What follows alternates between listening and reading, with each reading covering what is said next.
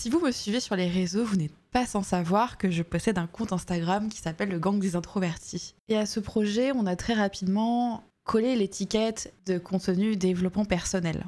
Effectivement, je ne peux pas le nier, c'est à peu près ça. Le terme développement personnel est extrêmement vaste. C'est un phénomène qui a pris énormément d'ampleur ces dernières années. Il suffit de jeter un œil sur tous les réseaux sociaux, il y a énormément de contenu liés à la connaissance de soi, à l'acceptation, tous ces contenus santé mentale, tous ces contenus reliés à la vulgarisation sur les réseaux sociaux, mais aussi dans le monde de l'édition. Il y a tellement, tellement de livres qui sortent autour du développement personnel. Les rayons des librairies sont absolument surremplis de tous ces contenus-là. Les médias, les magazines s'emparent aussi du phénomène. Et je dirais que c'est plutôt une bonne chose.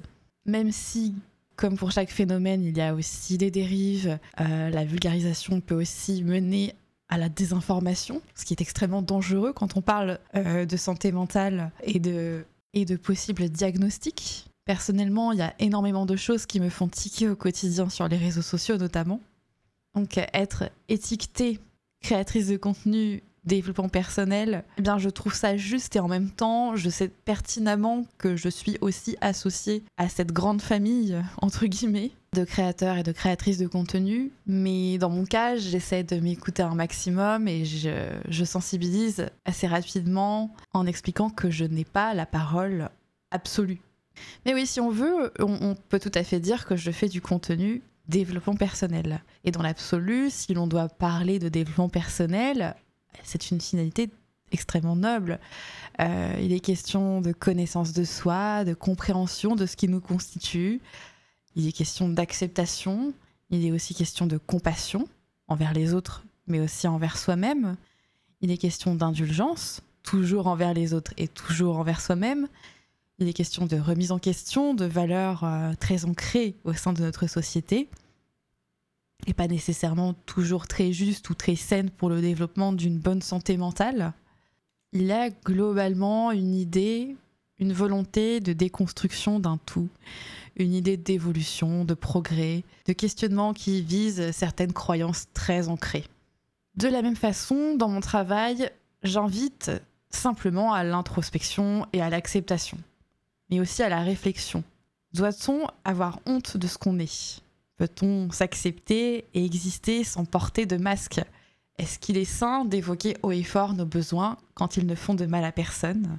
Ici, le cas de l'introversion, le besoin de se ressourcer à l'intérieur de chez soi, euh, avec soi-même. Et donc, au-delà de ça, je propose aussi de déconstruire une multitude de croyances que j'ai moi aussi pu avoir, évidemment, puisqu'on a tous baigné dans certaines croyances. Euh, qui, sans le vouloir, bah, nous construisent aussi. En soi, mon contenu ne se veut pas nécessairement polémique, mais il invite à une réflexion, à un développement, à une reconstruction de tout ce que l'on sacralise euh, encore beaucoup, je pense, au modèle familial, au milieu scolaire, à l'éducation en général, aux notions d'apprentissage, au milieu professionnel, au fait d'accepter et de partager sa vulnérabilité, au fait d'aller potentiellement voir un professionnel de la santé mentale, le fait de le dire quand ça va pas. Donc là, je suis vraiment dans une remise en question de, de valeurs très importantes et tous ces éléments-là de notre quotidien qui participent à notre construction, il n'est pas aisé de les remettre en question. Je veux dire, c'est quelque chose qui dérange beaucoup dans notre société que de remettre en question certains modes de fonctionnement parce que ces choses-là sont tellement sacrées, sont tellement importantes, elles sont presque intouchables. Le truc, c'est que moi, je, je le fais assez régulièrement en fait. C'est un sujet que j'aborderai peut-être plus tard, mais je pense qu'il est très important de mettre quelques coups de pied dans la fourmilière. Et mettre un coup de pied dans la fourmilière ne signifie pas forcément blâmer entièrement et vouloir la destruction de tout ce qui est sacralisé, mais plutôt d'envisager des axes de réflexion comme une manière d'améliorer les choses, de rendre ce monde un peu plus vivable, la volonté d'évoluer dans un monde un peu plus progressiste, le mot est lâché. Bref, je mets en lumière ce qui selon moi n'a pas trop de sens, ou pas trop de logique, ou qui me semble contre-productif dans l'évolution d'une personne. Mais pour beaucoup, exposer les possibles défauts d'une institution en particulier, c'est forcément critiquer absolument tout ce qui la constitue, ce qui est faux. Et donc, en m'exprimant haut et fort sur les réseaux sociaux, j'ouvre d'autres portes, d'une certaine manière. Et dans le lot, je bouscule sans le vouloir celles et ceux qui n'ont pas qui n'ont pas vu que certaines portes pouvaient s'ouvrir. Mais je bouscule aussi ces personnes qui ne souhaitent tout simplement pas ouvrir ces portes, sous aucun prétexte. Parce que ces sujets finalement sont assez peu communs, je veux dire à l'échelle historique, j'imagine. Euh, parce qu'avant on ne parlait pas de tout ça, il n'était pas convenable euh, de parler de tout ça, de vulnérabilité, le fait d'être soi, de prendre du recul avec ce qu'on a toujours appris et compris, euh, dénoncer certains agissements qui, à mon sens, n'ont aucune plus-value. Hurler sur un enfant, faire des remarques désobligeantes dans le cadre d'un apprentissage pour pousser la personne à s'améliorer, cacher ce qu'on est, faire absolument comme tout le monde, être comme tout le monde à tout prix, emprunter des chemins de vie qui ne nous intéressent en réalité pas tellement, parce qu'il y a une réelle vision très binaire du monde, et de nouvelles représentations peuvent générer une forme de dissonance entre cette nouvelle vision très différente, euh, en opposition avec euh, un modèle classique, et justement cette vision très ancienne d'un monde euh, qui évolue. Donc non, je fais rien de mal, en tout cas rien qui puisse générer des remarques potentiellement horribles. Et pourtant, bah, on est sur Internet, il faut pas l'oublier. Et du coup, sur mon compte Instagram, je reçois, je pense, 95% du temps des retours extrêmement positifs, encourageants, parfois émouvants. Et euh, c'est aussi super important de le souligner, ça, de souligner à quel point ces contenus constituent une aide, un moteur pour prendre conscience de ce qui altère sous nos rouages mais il y a ces fameux 5%. Et comme chaque euh, personne qui poste du contenu sur les réseaux sociaux, il m'arrive aussi d'essuyer des remarques un peu moins sympathiques d'une minorité qui fait beaucoup de bruit sur les réseaux. Ces 5% qui ne font pas partie de ma communauté, mais qui tombent sur mon contenu par hasard. Et euh, c'est assez intéressant parce que euh, c'est ces fameux 5% euh, nous font instantanément sortir de notre bulle de bienveillance et euh, ces gens nous font réaliser qu'il y a encore beaucoup de travail à l'extérieur de notre bulle euh, et que finalement leur, leur vision du monde est en fait une conception qui est largement partagée par, le, par, je pense, beaucoup de gens encore. il suffit d'aller à un repas de famille, je pense, pour, pour intégrer ça, se dire que finalement, il y a encore du travail pour que les choses changent. Alors bien entendu, dans ces 5%, je n'inclus pas les critiques constructive proférée avec bienveillance, mais bien les commentaires gratuits, hein, euh, vraiment qui n'ont absolument aucune argumentation et qui ont pour euh, but euh, de, générer de la tristesse, je pense. Ou qui servent de défouloir, en fait, tout simplement. Donc voici un petit florilège de ce que je reçois quand je parle simplement d'introversion et de d'accepter euh, ce qui nous constitue et de euh, poser ses limites en tant que personne introvertie. Voilà ce que je reçois. Grosse fragile, génération de fragiles, génération de pleureuses, notez le terme sexiste. Tu encourages les gens à rester faibles, à être mauvais, à se complaire dans la médiocrité. Tu encourages les gens à ne pas évoluer, à s'apitoyer sur leur sort. Et vraiment, quasiment que ça dans, dans les commentaires négatifs que je peux recevoir on nous reproche, on me reproche et on nous reproche, euh, je pense moi et ma communauté, d'être ces fameux snowflakes, qui vient de l'argot américain et en fait ça désigne toutes ces personnes qui sont très sensibles aux insultes et euh, qui, euh, qui veulent vraiment baigner dans une, dans une atmosphère politiquement correcte. Les fameux social justice warriors. Parce que bouh, c'est vraiment mal de vouloir évoluer dans un monde qui progresse c'est terrible de vouloir évoluer dans un monde un peu plus inclusif.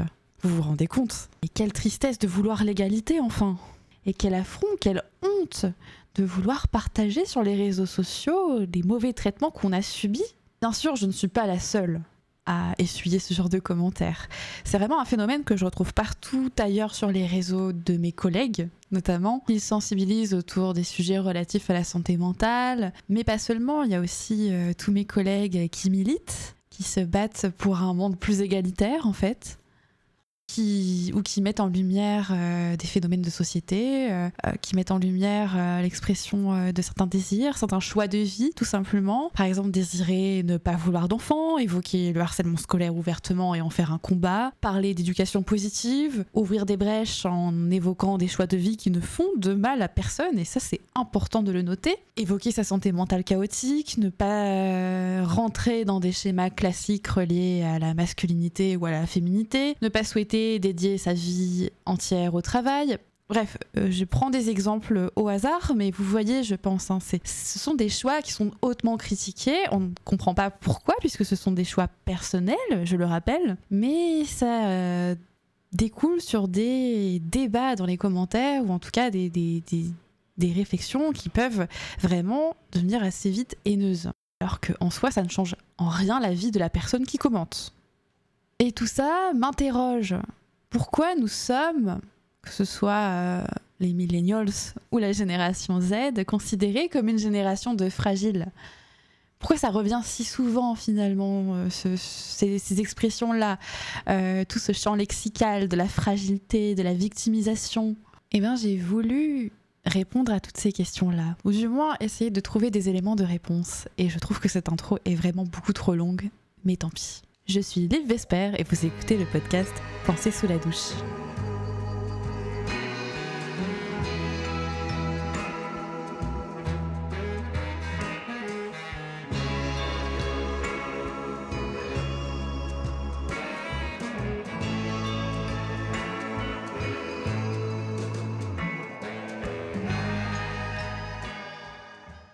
alors déjà, pour commencer, qu'est-ce que la fragilité? Évidemment, comme à mon habitude, je me suis dirigée vers les dico. Et j'ai trouvé, alors c'est dans le Larousse et le trésor de la langue française notamment, ces définitions. Caractère de ce qui est fragile, de ce qui se brise facilement. Caractère précaire, vulnérable, faible et instable. Manque de robustesse de quelqu'un. Inclination à succomber aux tentations à pécher. Manque de stabilité, d'assurance, facilité à être ébranlé, anéanti.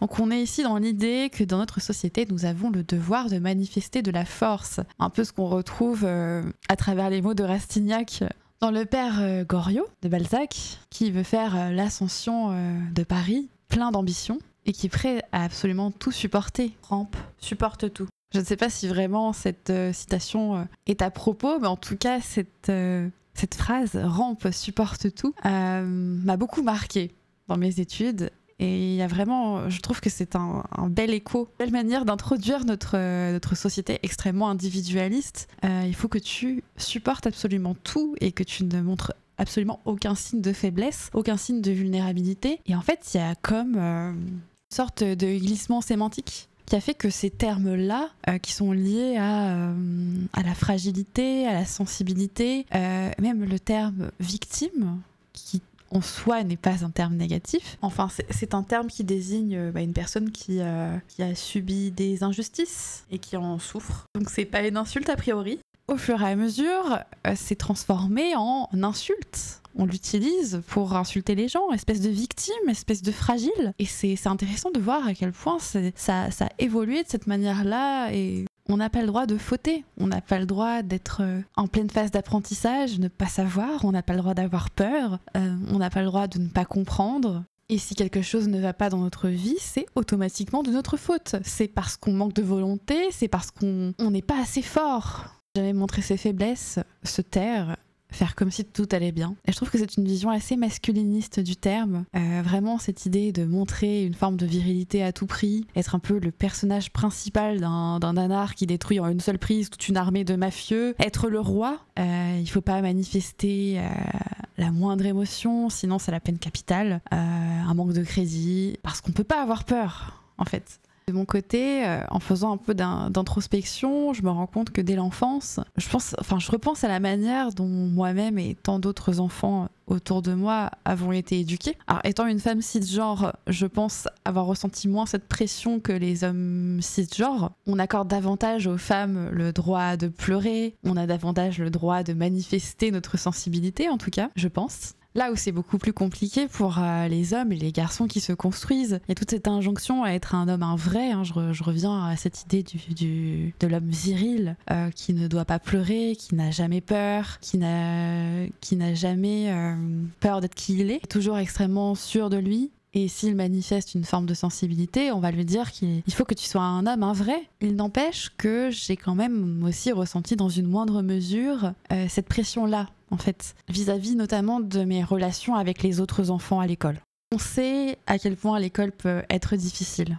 Et lorsque des choses me faisaient mal ou généraient en moi de l'anxiété, de la peur, de la tristesse, et que je me mettais à pleurer, j'ai toujours, euh, bah, toujours été quelqu'un de très sensible. Ce que j'entendais, c'est tu dois te défendre seul, Liv, si tu veux que les gens te respectent. Tu dois te débrouiller seul si tu ne veux pas qu'on te bouffe. Le monde ne te fera pas de cadeaux. Comment tu feras plus tard? Avec du recul, je m'aperçois à quel point ça a dénaturé les relations que j'ai pu avoir euh, dans ma vie d'adulte, euh, ado. Cette méfiance envers les autres, mais aussi cette incapacité à savoir à 100% comment il fallait que je me comporte réellement, si je donnais trop, si je donnais pas assez, euh, comment est-ce qu'il fallait que je calibre ça en fait? Est-ce que cette personne me prend pour un jambon? Est-ce que cette, personne est sérieuse avec moi? Est-ce qu'on se fout de ma gueule? Est-ce qu'on est sérieux? Est-ce que je suis trop gentille? Est-ce que je suis trop froide? Et dans tout ça, où est-ce que je suis? Où est-ce que j'existe en fait en tant que personne? Qu'est-ce que je suis naturellement en fait? Et aujourd'hui encore, je me méfie des gens. Surtout, je me demande comment je dois réagir sans cesse. Et longtemps, j'ai tellement essayé de prendre sur moi et, dès que quelque chose m'affectait, je, pleurais à l'abri des regards euh, parce que c'était pas convenable de pleurer devant les gens et c'était forcément le signe que j'étais quelqu'un d'extrêmement faible. Et j'ai longtemps été fatiguée d'envisager les relations en général comme un éternel rapport de force, en fait. Ce qui est assez étrange aussi, c'est que, et là c'est vraiment un paradoxe total, euh, mais à l'inverse, si tu te défends vraiment, tu peux être puni pour ça. Parce qu'en fait, euh, bah, on t'éduque à être une personne euh, extrêmement sage, extrêmement à l'écoute, personne qui obéit sans broncher. D'un côté, on nous dit défends-toi. Si quelqu'un te, fait quelque chose, tu lui rends l'appareil. Mais il faut que tu sois sage aussi. Hein. Donc pas de bruit, pas de vagues. Et aussi drôle que ça puisse paraître, ceux qui étaient les, plus mauvais avec les autres étaient tout de même très respectés. Bon, à travers la peur, évidemment, hein. régnés par la peur, mais aussi par le corps professoral. Ah, fallait bien que la jeunesse se passe. Ils sont dégourdis, ils sont espiègles. Et c'est là, je trouve, qu'on banalise tous ces mécanismes liés au harcèlement scolaire, parce qu'on a vraiment des discours qui sont très différents. D'un côté, il faut que tu sois sage, que tu ne fasses pas de vagues. D'un autre côté, il faut que tu te défendes et que tu exerces une forme de violence si tu veux te faire respecter. Donc d'un côté, on exprime l'idée qu'on puisse être puni si on ne, si on n'est pas un bon petit soldat. Mais d'un autre côté, on va respecter les personnes qui ont une attitude bien plus violente. J'ai été moi-même euh, harcelée à l'école, euh, c'est là que je, me suis aperçue de tout ça. Là où j'étais victime, le fait d'avoir dit haut et fort qu'on me harcelait, euh, bah, c'était la double peine. Tout le monde m'avait tourné le dos parce que j'avais et euh, je me suis retrouvée complètement mise à l'écart. Et puis euh, j'avais reçu vraiment aucun soutien de la part euh, des adultes hormis ma mère. Même certains parents d'élèves disaient que qu'en fait ma mère aurait dû laisser faire et ne pas intervenir parce qu'il aurait fallu que je me défende moi-même et qu'il aurait fallu laisser faire les choses. Mais la fille qui m'a harcelée s'est quand même retrouvée d'autant plus respectée que ce soit par les autres élèves, mais aussi par euh, les profs. Je me souviens qu'à l'élection des délégués de classe, ma prof principale lui avait même demandé de se de candidater en fait. Vous voyez, c'est ça qui est assez étrange. Mais finalement, euh, ça rejoint un peu cette idée de les. Tu, ne peux pas montrer tes faiblesses parce que si tu montres tes faiblesses, ben, tu vas quand même le payer à un moment ou à un autre.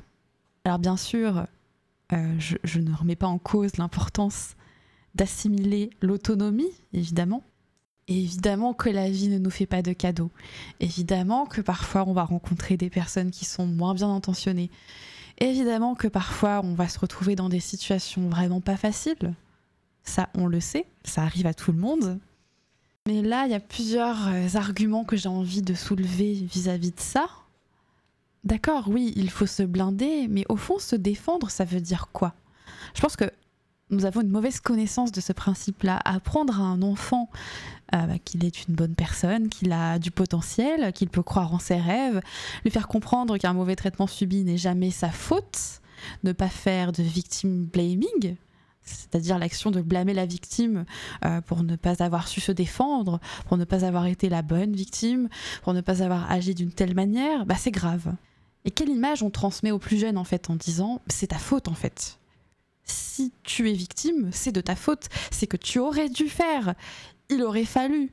Ça signifie aussi que tu n'as pas le droit de dire haut et fort que tu as subi une injustice. Euh, au lieu de ça, est-ce qu'on peut pas simplement dire je te crois Tu n'es pas obligé de répondre aussi par l'offensive. Tu as le droit de dénoncer, de ne pas jouer à ce jeu malsain au lieu de culpabiliser.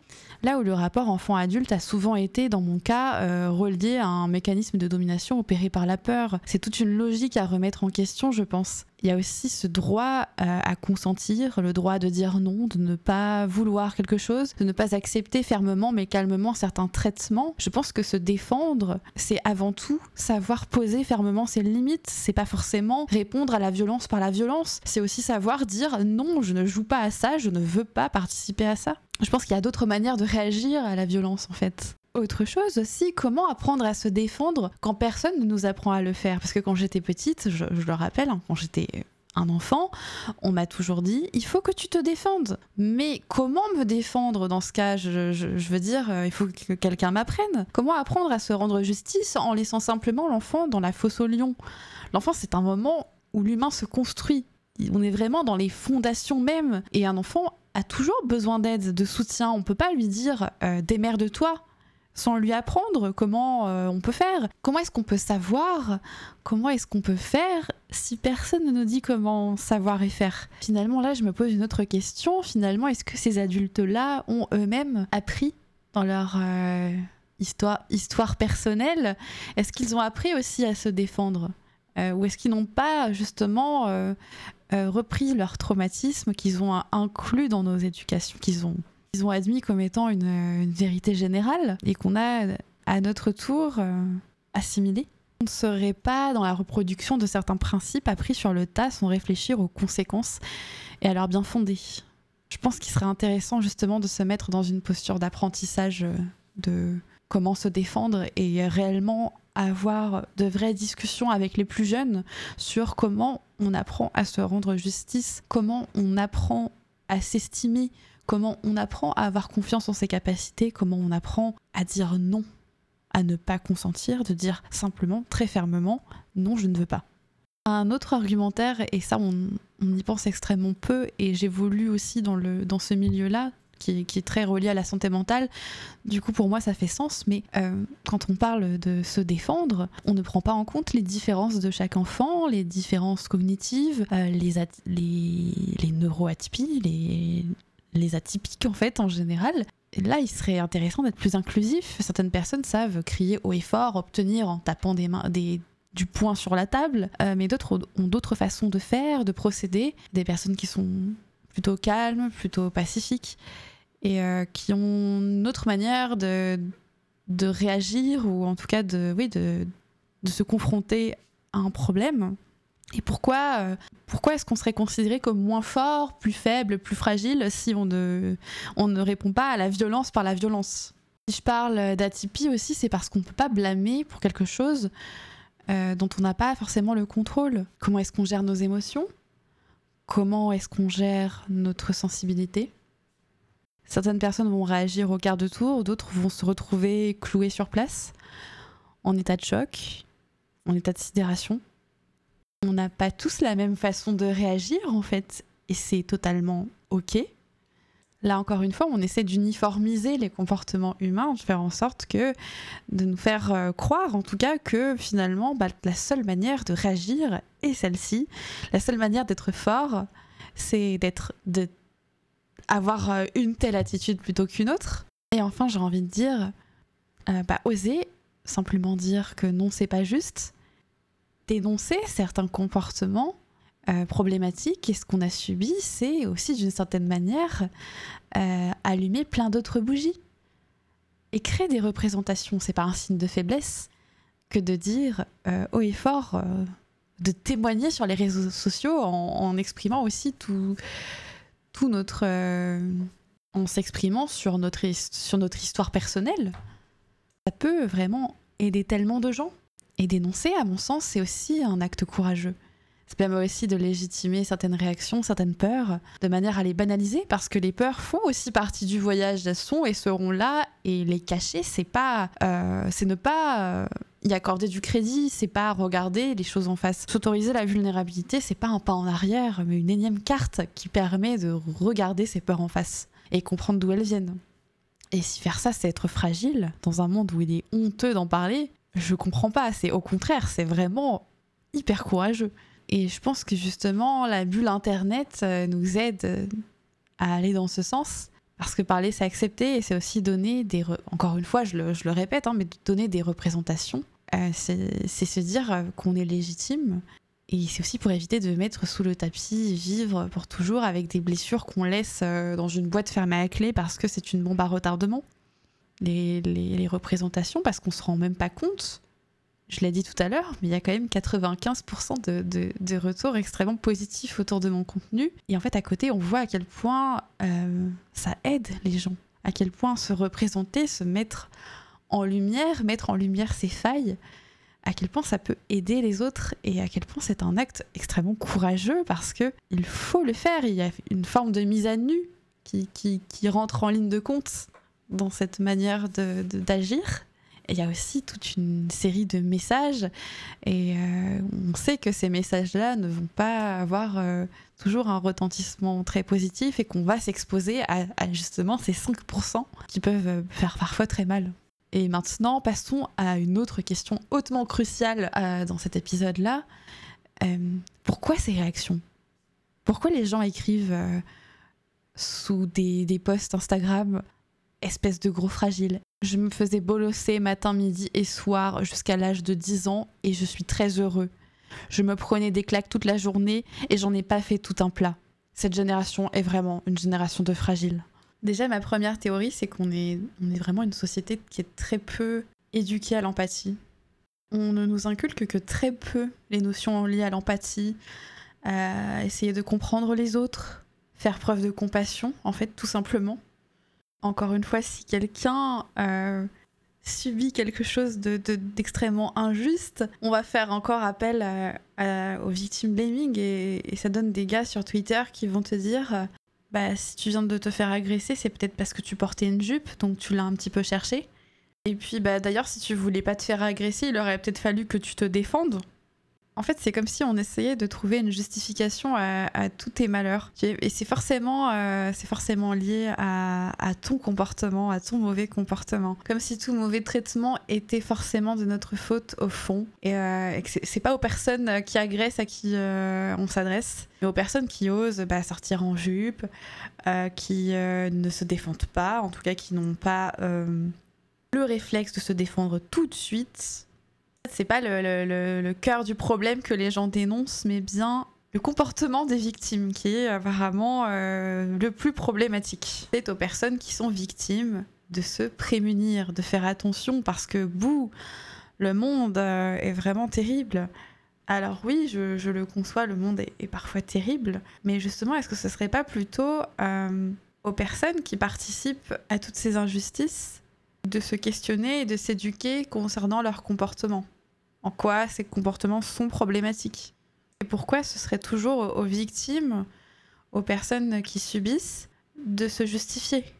Pourquoi ce serait aux victimes de prendre le temps de s'éduquer et pas aux personnes qui agressent et qui font du mal et qui sont violentes Forcément, tout est question de manque de volonté en fait. Ça me fait penser à, à une étude que la youtubeuse Aline Dessine a présenté euh, dans une vidéo qui était consacrée à, la youtubeuse Amber Lynn Reid. Dans le cadre de cette étude, en fait, euh, il y a deux groupes qui sont formés. Dans le premier groupe, une personne séropositive vient intervenir pour expliquer qu'en fait, euh, si elle est séropositive aujourd'hui, c'est parce qu'en fait, elle a été victime d'une erreur médicale. Là, l'empathie euh, du premier groupe est, complètement... Elle est totale. Les gens ont énormément de compassion. Mais dans le second groupe, il y a une personne aussi séropositive qui arrive, mais qui explique que euh, la raison pour laquelle elle est séropositive, c'est parce qu'elle a un passif lié à la drogue. Et là, tout de suite, beaucoup moins d'empathie. J'ai trouvé cette étude extrêmement intéressante parce qu'elle nous montre que euh, l'empathie, elle est, vraiment liée à des conditions spécifiques. Il faut que ce soit forcément lié au hasard. Si vraiment tu t'arrive quelque chose de terrible, euh, parce que le hasard, le fruit du hasard, eh bien euh, là tu vas avoir une bonne, un bon retour, beaucoup d'empathie, beaucoup de, de regards désolés autour de toi, beaucoup de paroles réconfortantes et, tout ce qui tout ce qu'on peut imaginer en tout cas euh, de, positif pour nous remonter le moral et nous, aider à nous sentir mieux. Mais il faut être une bonne victime. Ce qui signifie que si effectivement tu as un problème de santé euh, dans sa vidéo Aline parle notamment d'obésité c'est forcément de ta faute, c'est parce que tu manques de volonté. Si tu es dépressif, c'est parce que tu ne te bouges pas assez. Donc c'est ta volonté en fait de rester chez toi, alors que la dépression, euh, c'est bien plus compliqué que ça, c'est une maladie en fait.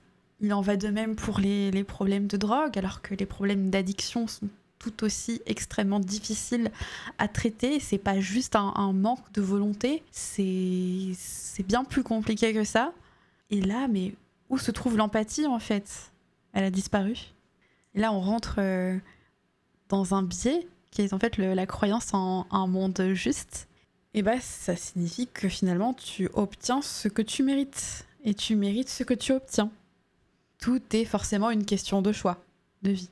Le fameux proverbe quand on veut, on peut. Alors que très sincèrement, je, je ne supporte pas cette, euh, cette, euh, ce proverbe, car non, je ne crois pas qu'on que quand on veut, on peut forcément.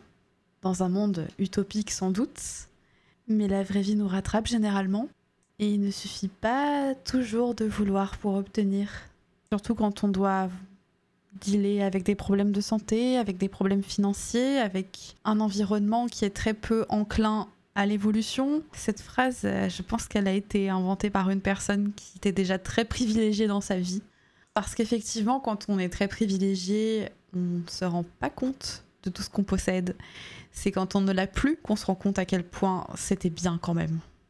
Et justement, on peut faire cette transition parce que je vais passer au point suivant qui est en fait le milieu et l'éducation. Et dans les commentaires que je reçois qui me disent euh, que je suis une grosse fragile, effectivement, souvent, euh, ce qu'on invoque, c'est euh, l'éducation en fait. Euh, le fameux, mon père m'a mis des torgnoles depuis que j'ai l'âge de 3 ans et je vais très bien. D'ailleurs, à ce sujet, je vous invite à regarder une vidéo du youtubeur PsychoQuack qui vulgarise beaucoup de questions reliées à la psychologie. La vidéo s'appelle Faut-il claquer ses enfants? Il, essaie de, Il évoque notamment la thématique des châtiments corporels à visée éducative pour inculquer le bon comportement et le respect chez les enfants.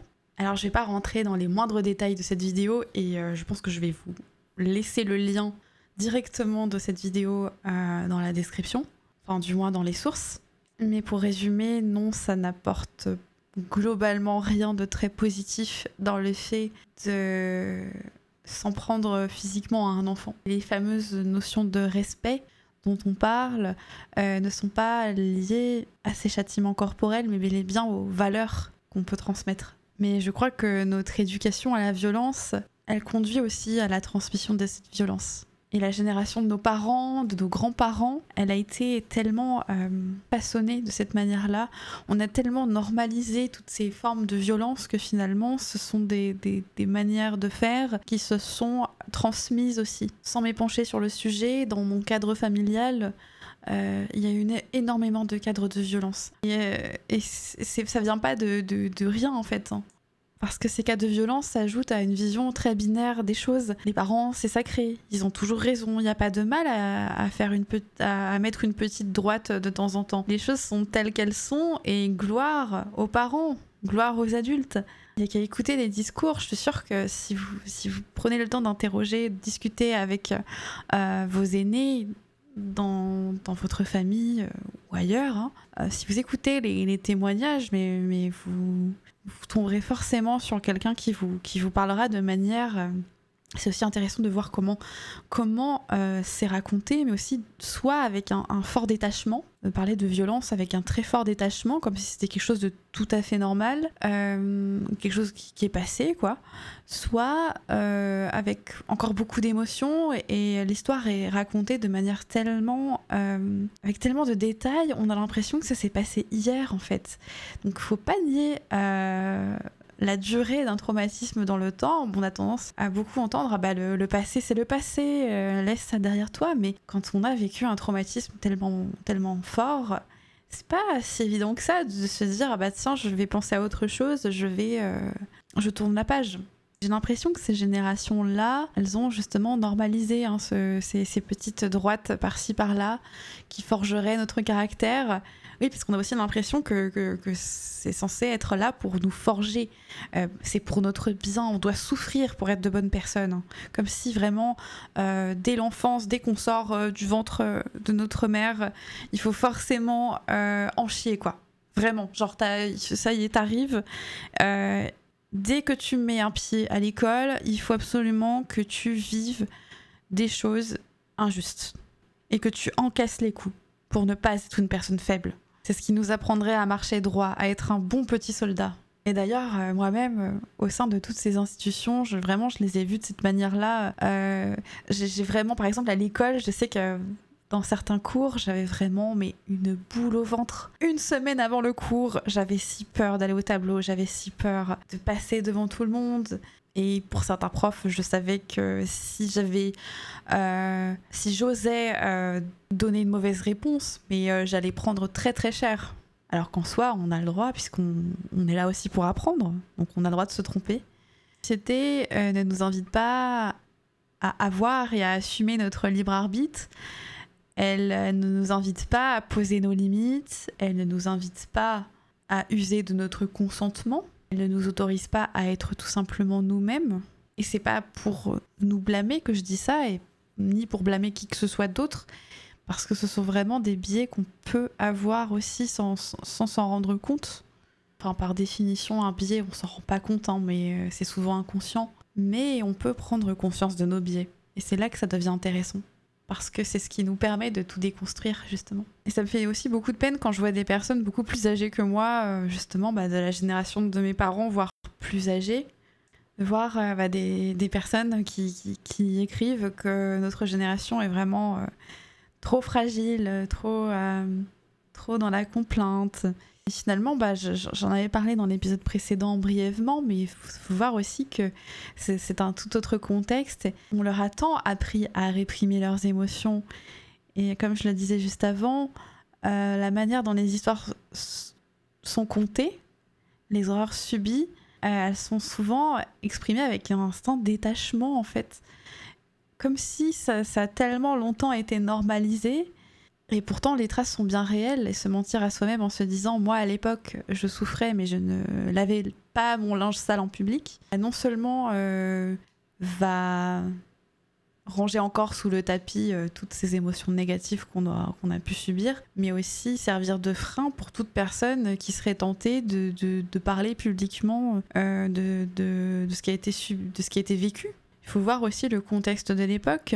Euh, je pense que si ces personnes-là pouvaient s'exprimer, s'il y avait eu Internet à l'époque et euh, cette opportunité de pouvoir partager certaines choses, euh, si, ces personnes n'étaient pas muselées, parce qu'il y avait vraiment une pression très très forte, je pense que ces personnes auraient certainement essayé de, s'exprimer, elles auraient aussi pris le temps d'évoquer de, leur, leur traumatisme. C'est une question d'époque et d'occasion de le faire, et à l'époque, c'est sûr que en fait, si les gens ne parlaient pas, c'est simplement parce qu'ils n'avaient pas le choix, parce que c'était normal de vouloir euh, une vie plutôt qu'une autre, c'était normal de recevoir des coups, c'était normal d'avoir euh, des parents extrêmement stricts, extrêmement autoritaires, et c'était absolument pas contestable, il n'y avait pas d'autre représentation, donc c'était une norme acceptable. Et, ça se voit même dans la manière dont ces générations ont tendance à envisager euh, ne serait-ce qu'une prise en charge bah, par des professionnels de la santé mentale, euh, par cette idée de, briser un cercle vicieux pour aller de l'avant.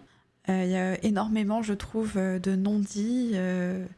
et c'est intéressant parce que j'ai une proche dans ma famille qui a vécu des, choses absolument terribles. Et je lui ai suggéré d'aller voir un psy parce que ça fait quand même 40 ans, quoi. Enfin, je veux dire, quand les souvenirs sont tellement, tellement euh, emplis de détails, quand on voit à quel point les émotions sont fortes, à la simple évocation de ces souvenirs, je pense que ce serait intéressant effectivement d'aller voir quelqu'un pour en discuter. Et euh, cette personne m'a répondu Non, non, non, euh, moi, aller voir un psy.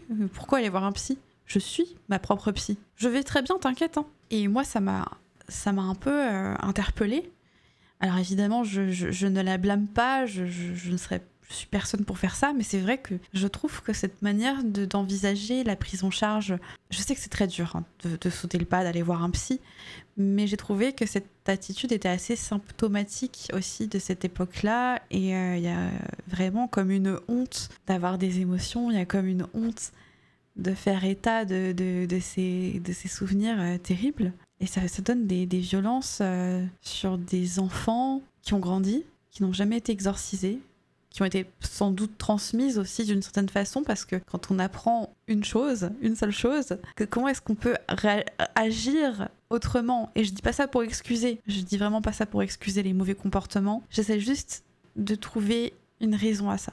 Je, n'excuse pas, mais je le mentionne. Un tel conditionnement, tout ce qu'on a toujours appris dans sa vie, ne nous permet pas d'agir autrement avec, par exemple, ses enfants. Par contre, on peut briser ce cercle vicieux dans notre monde en acceptant d'en parler, et notamment à des personnes plus qualifiées, par exemple. Autre point, je pense qu'aussi ces, ces réactions vives et agressives, hein, tu es fragile, je pense qu'elles naissent aussi d'une forme de dissonance cognitive euh, liée justement à cette sacralisation poussée et donc à cette seule et unique représentation. Et c'est si dur de renoncer à ce qu'on a toujours connu. Euh, nos figures adultes qui sont qui ont été cantonnées au rang de héros d'héroïnes. Et, c'est finalement très très dur de se défaire de tout ce qu'on a compris pendant des années qu'on a assimilé comme étant la vérité absolue alors qu'en réalité euh, euh, personne n'est parfait même la personne la plus merveilleuse du monde qui a aussi elle aussi sans doute fait des erreurs et j'invite pas à cracher sur qui que ce soit mais bien à prendre du recul par rapport à tout ça et se dire cette personne, elle a énormément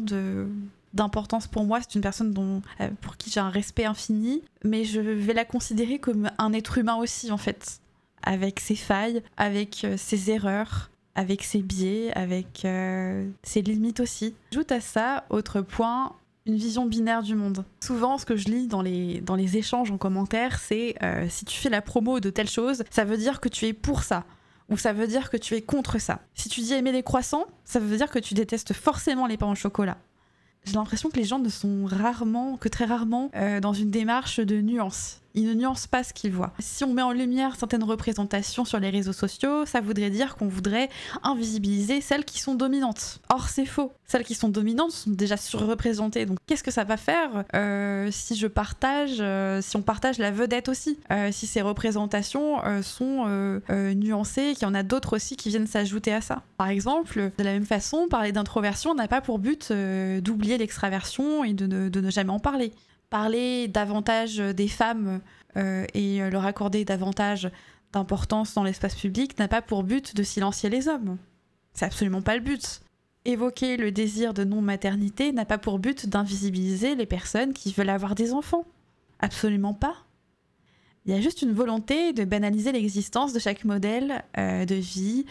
Et il n'y en a pas un qui, qui se trouve plus valable qu'un autre. C'est juste des modes de vie différents et je pense que ces représentations sont nécessaires. Comme, je vais prendre un, exemple que je vois assez souvent en ce moment aussi, c'est euh, par exemple mettre euh, en lumière euh, des personnes queer, des représentations queer dans la pop culture, partout ailleurs. Il y a des hommes qui s'inquiètent et qui se demandent si on n'atteindrait pas la fin de la masculinité telle qu'on l'entend, classique, quand on voit des hommes prendre des chemins différents, en tout cas réinventer l'idée même de masculinité. Euh, c'est là qu'on voit aussi toutes les croyables à quel point les, réactions sont, vives et terriblement haineuses. Qu'un homme parle par exemple ouvertement de, ses vulnérabilités ou de ses, choix de vie, par exemple. Euh, il y a eu une vidéo combinée euh, il y a quelques temps qui est, qui est sortie, et c'est un homme qui parlait de sa vasectomie Et j'ai été absolument effarée par par les réactions qu'il y a eu euh, sur Twitter notamment, partout, mais, mais j'ai été absolument effarée parce qu'en fait c'est juste une personne qui parle de sa vie, qui parle d'un choix de vie qui n'impacte personne. Là on a le droit à, des, à de longs textes, à, euh, de grands, euh, à de grands discours sur la fin de la masculinité. mais en fait, qu'un homme euh, décide de parler de, sa, de ses vulnérabilités, de son hypersensibilité ou de son désir euh, de pas avoir d'enfant, par exemple. Euh, J'en sais rien, il y a tellement d'exemples. Hein. La, masculinité, cette notion même, est en train d'évoluer comme, comme tout un tas d'autres notions et je trouve ça hyper intéressant. Mais tout ça euh, ne veut pas dire que vous n'avez pas le droit d'être un homme viril comme vous l'entendez. ça a la vision classique de la virilité. Et un homme qui pleure, euh, qui parle de sa souffrance, n'a pas pour vocation de silencier qui que ce soit, il parle juste de son propre vécu. Et ça n'engage. Euh. Il n'y a pas un but de, de taire qui que ce soit, mais un but de créer de nouvelles représentations. C'est juste ça, en fait. Il absolument rien. Il n'y a aucune arrière-pensée derrière, il n'y a aucune idéologie qu'on essaie de, de, de transformer en idéologie dominante. On veut juste que tout le monde soit écouté, tout le monde soit entendu. Il faut juste bien comprendre qu'il existe vraiment plein d'autres manières de vivre tout simplement. Il y a aussi parmi les autres points une méconnaissance de ces sujets. Par exemple, j'ai vu sur Twitter euh, une personne écrire que euh, il en avait marre de toute cette culture euh, de la fragilité, toutes ces personnes qui restent dans leur médiocrité, que la dépression c'était simplement une excuse alors évidemment, il s'est pris, il s'est pris un, tollé sur, sur les réseaux parce que euh, c'est vraiment une, très grosse méconnaissance des sujets que de parler de dépression. Enfin, j'en ai parlé juste avant, mais la dépression n'est pas qu'une question de mauvaise volonté. Réellement, réellement, ce n'est pas ça. Et le gars, en fait, euh, pour se dédouaner, a trouvé un peu une pirouette en disant euh, bah, En fait, non, mais ce que je voulais dire, c'est qu'il y a beaucoup de gens qui se disent dépressifs alors qu'en fait, ils sont juste déprimés. Non, mais quelle bande de, de, de grosses merdes, quoi, en gros. Bon, déjà, on peut noter à quel point son discours a changé depuis son message initial qui disait qu'en fait, il en avait juste marre de cette génération de fragiles et qu'en fait, la dépression était une excuse. Et en fait, moi, ça m'a un peu interpellée parce qu'effectivement, oui, il y a une différence entre déprime et dépression. Mais à mon sens, dans les deux cas, une personne, quand elle dit qu'elle ne va pas bien, bah, elle va pas bien, quoi, en fait. Il y a vraiment euh, derrière une personne qui va mal. Et c'est jamais illégitime d'en parler, de dire euh, je vais mal. C'est pas illégitime d'en parler euh, et même de parler de quoi que ce soit d'autre il n'y a pas de motif moins légitime qu'un autre. Euh, c'est comme les gens qui disent non, mais on a d'autres problèmes plus graves à résoudre, c'est bon. On hiérarchise en fait les douleurs. Alors, oui, effectivement, il y a, des, problèmes qui sont sans doute plus complexes que d'autres, qui, qui sont beaucoup plus handicapants que d'autres. Mais quand une personne exprime l'idée qu'elle ne va pas bien, et eh ben c'est pas à prendre à la légère et dire bah oui mais tu sais il euh, y a des personnes qui ont de vrais problèmes tu sais qui n'ont rien à manger euh, qui ont euh, tel et tel problème et tu devrais t'estimer heureux de, posséder ce que tu as. Comme si c'était quelque chose qu'on qu'on faisait de manière intentionnelle, qu'on attirait l'attention sur nous, alors que c'est, pas nécessairement vrai. Quand on exprime un mal-être, c'est qu'il y a forcément quelque chose qui va pas bien. Il n'y a pas derrière je vois pas l'intérêt de hiérarchiser, de, prendre euh, un autre référentiel, même si effectivement on pourrait euh, se dire que oui, il y a pire euh, dans l'absolu. Mais je comprends pas trop la logique là-dedans en fait. De la même manière, euh, il y a toujours des choses qui sont beaucoup plus graves, mais euh, là je parle réellement de, sujets abordés sur Internet. Mais je pense qu'Internet est un outil qui rend possible la diversité des témoignages. Euh, et en fait, on peut parler de littéralement tout, et, si, on n'a pas envie de, lire ou d'écouter un sujet, bah, on peut zapper. On a cette possibilité de zapper. Et moi, je pense que justement, la possibilité de multiplier des témoignages et de multiplier des sujets, euh, euh, bah pourquoi on n'exploiterait pas euh, cette, possibilité? Pourquoi on, se restreindrait dans, nos propos? Toute problématique, à mon sens, mérite discussion et je pense que ces personnes recherchent surtout, quand elles disent qu'il y a pire et faut, que c'est pas intéressant d'en parler, elles sont juste dérangées par le sujet en lui-même et justement, elles recherchent surtout à ce qu'on n'en parle pas parce que ça les dérange en fait. Je pense que c'est ça. Le, ou ces personnes qui écrivent on s'en fout. Tu vois, pourquoi tu prendrais le temps à écrire que tu t'en fous? Pourquoi tu prendrais le temps d'écrire tout un pavé pour expliquer pourquoi ça n'a pas d'intérêt si vraiment tu n'as aucun intérêt pour ça? Pourquoi tu passes juste pas et c'est qu'il y a forcément quelque chose qui te dérange un peu dans ce que dans le contenu que tu lis, je trouve en tout cas. Et enfin, bah on pouvait pas le contourner, mais il y a aussi toute cette injonction à la positivité. On a longtemps considéré que la santé physique était beaucoup plus importante que la santé mentale. Il euh, n'y a qu'à voir, si vous cassez une jambe, euh, les gens vont être euh, aux petits soins, vont, considérer que votre douleur est légitime. Mais encore aujourd'hui, quand il est question par exemple de dépression, de mal-être, il y a forcément une excuse ou une solution très rapidement trouvable. et c'est bon, range tes états d'âme et et va de l'avant. Alors que la santé mentale est tout aussi importante que la santé physique.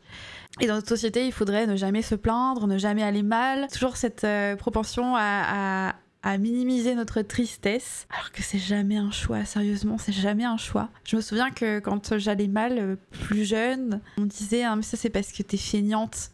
Genre, aucun rapport, hein, mais c'est parce que t'es feignante et en fait au lieu de rester euh, assise tu devrais aller faire un peu d'exercice ou, euh, ou je sais pas faire le ménage ou faire un truc euh, ça, ça te passera. Ou tu es trop gâtée. Tu as tout pour être heureuse à ton âge franchement j'avais pas tout ce que t'as il y a pire. Et c'est je me souviens que moi plus jeune vraiment quand je quand je j'exprimais quelque chose qui, qui, me faisait qui me enfin, une forme de mal-être il y avait toujours cette solution toute trouver, euh, c'est parce que euh, faut que tu fasses du sport, c'est parce qu'il faut que tu fasses, euh, faut que tu t'occupes l'esprit, faut que tu, faut que tu sortes un peu, il faut que tu sois moins, feignante. ça c'est parce que t'as trop de bonheur dans ta vie et du coup tu sais pas apprécier ce qui, ce qui, ce qu'il y a de bien dans ta vie. Bien sûr, on, peut apprécier ce qu'on a de, de bien dans notre vie, mais quand ça va pas, je veux dire, on, ne peut pas se, forcer à,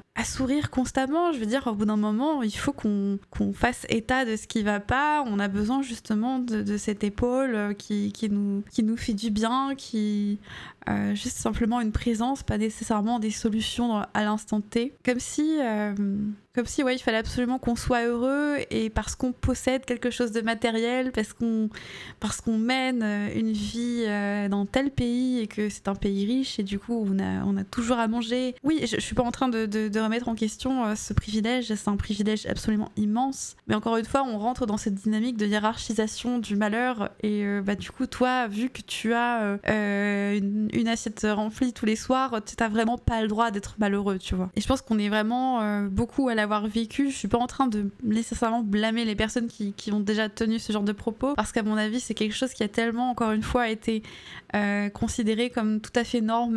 C'est des propos, euh, vous savez, que c'est des propos qui sont, qui sont, qui, qui ont tellement été transmis, qui sont tellement, c'est des propos tellement basiques que c'est la première chose que, que qu'on sort euh, quand on quand on sait pas comment euh, réconforter une personne. Alors qu'en fait il aurait été tellement plus plus sain de dire je te crois je suis là pour toi je si tu as besoin de moi c'est bah, je suis là et je je comprends pas nécessairement ce que tu me dis parce que je, je ne vis pas ce que tu ressens mais je compatis énormément. Au lieu de recevoir du, le réconfort nécessaire, on va minimiser. Cette minimisation c'est dur à dire, ne nous sert qu'à réprimer nos émotions. Et mesurer ces privilèges ne nous prive pas de faire état de ce qui nous fait du mal. Il n'y a pas de hiérarchie de la douleur qui puisse justifier la répression de nos émotions. Comment savoir comment gérer ces émotions quand on n'est pas autorisé à en parler sans avoir honte? Au lieu de dire ressaisis-toi, dis je comprends ou je compatis. Au lieu de dire tu n'as pas besoin d'un psychologue, ça va passer, dis euh, si tu veux on prendra rendez-vous si tu en as besoin. Dans l'absolu, si vraiment ça nous pose problème, on peut zapper les contenus santé mentale, même si j'estime qu'on gagnerait beaucoup à les écouter quand même. Mais je pense qu'on aura toujours euh, des réactions très fermes, toujours aussi violentes. Ma chance, c'est que j'ai appris à réaliser que finalement ça venait de tout un conditionnement, ces réactions. Et le, fait de me dire ça me, me conforte dans l'idée qu'il y a encore un travail immense à réaliser autour de, ces sujets-là et que je suis pas forcément dans le faux. Pour conclure ce long podcast, Peu importe le chemin pris, les choix, mauvais, bons, ce que vous ressentez, la gravité de ce qui vous arrive, euh, vous avez le droit d'en parler. Que ce soit dans un cadre plutôt privé ou euh, à une grande échelle euh, assez conséquente. Vous avez le droit d'aller demander de l'aide, de l'exprimer, d'en faire votre cheval de bataille. Vous pouvez de cette manière aider les gens, dire qu'on va mal. Bah, dire qu'on va mal, en fait, ça, ça, ça permet ça, donne justement l'impulsion à d'autres personnes d'affirmer qu'elles aussi vont mal. Vous ne réalisez pas à quel point vous pouvez faire du bien en faisant ça. Et à partir du moment où vous vous entourerez de tout ce qui vous donnera la chance de vous sentir légitime, vous vous sentirez libéré et inébranlable en plus. Et euh, au-delà de toute votre vulnérabilité, qui est en fait finalement une force aussi, quand on y pense. Qu'importe ce que disent ces personnes-là, Qu'importe ce que disent les, les ennemis de la fragilité. Et qu'est-ce que la force finalement? Qu'est-ce que la force? Eh ben j'ai pas de réponse à cette question-là. Je pense que la force est partout, là où on ne l'attend pas. Et... je pense que la force, elle sera habillée de votre identité. Elle se manifestera quelque part, même là où vous ne la voyez pas, même là où les esprits étriqués ne l'entendent pas. Je pense que vous êtes d'une force par votre vécu, votre expérience, votre histoire en fait. Ça implique aussi euh, vos traumatismes et votre façon de les surmonter? Eh bien, je, je crois que j'ai terminé. Il y aurait tellement de choses à ajouter, je pense. Et je vais m'arrêter là pour cette fois-ci. Merci d'avoir tenu jusque-là.